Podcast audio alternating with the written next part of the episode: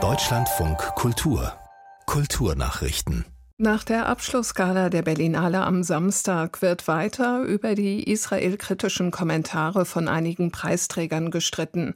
Künstler hatten bei der Preisverleihung unter anderem von einem Genozid im Gazastreifen gesprochen und Israel Apartheid vorgeworfen. Kulturstaatsministerin Roth teilte mit, sie wolle mit Berlins regierendem Bürgermeister Wegner die Vorkommnisse aufarbeiten und die nötigen Schlüsse daraus ziehen. Weitere Politiker verurteilten die Kommentare der Künstler. Deutschlandfunk Kultur Filmredakteurin Susanne Burg sagte in unserem Programm, Wahrscheinlich könne man nicht verhindern, dass Einzelne die Berlinale als Plattform für einseitige politische Äußerungen nutzten. Was aber hätte definitiv passieren müssen, ist, dass die Moderatorin Hanne Tesfay eingreift und dem etwas entgegensetzt. Also sagt zum Beispiel, das ist nicht die Position der Berlinale. Ähm, sie kritisiert aufs Schärfste den Angriff der Hamas, was auch immer.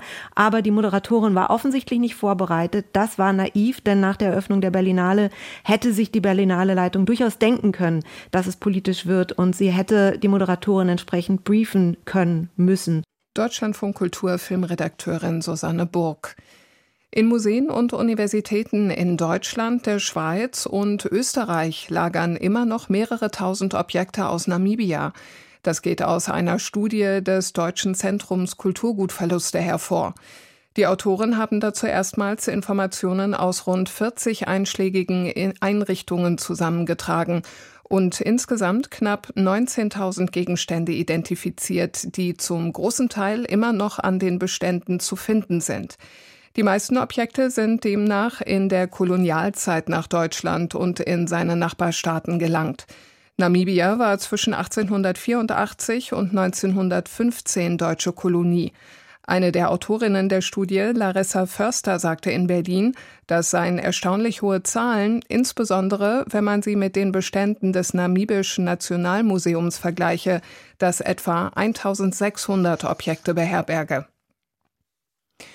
In Sevilla müssen Touristen wohl bald für den Besuch der Plaza de España, einer der bekanntesten Plätze der spanischen Stadt, Eintritt zahlen. Bürgermeister Sanz stellte entsprechende Planungen vor. So könne die Touristenattraktion finanziert und die Sicherheit garantiert werden. Für die Bewohner Sevillas und alle in der Stadt geborenen Personen werde der Zugang aber kostenlos bleiben. Die geplante Höhe des Eintrittspreises und der Termin für die Einführung sind noch nicht bekannt. Mehrere Politiker in Sevilla kritisierten das Vorhaben.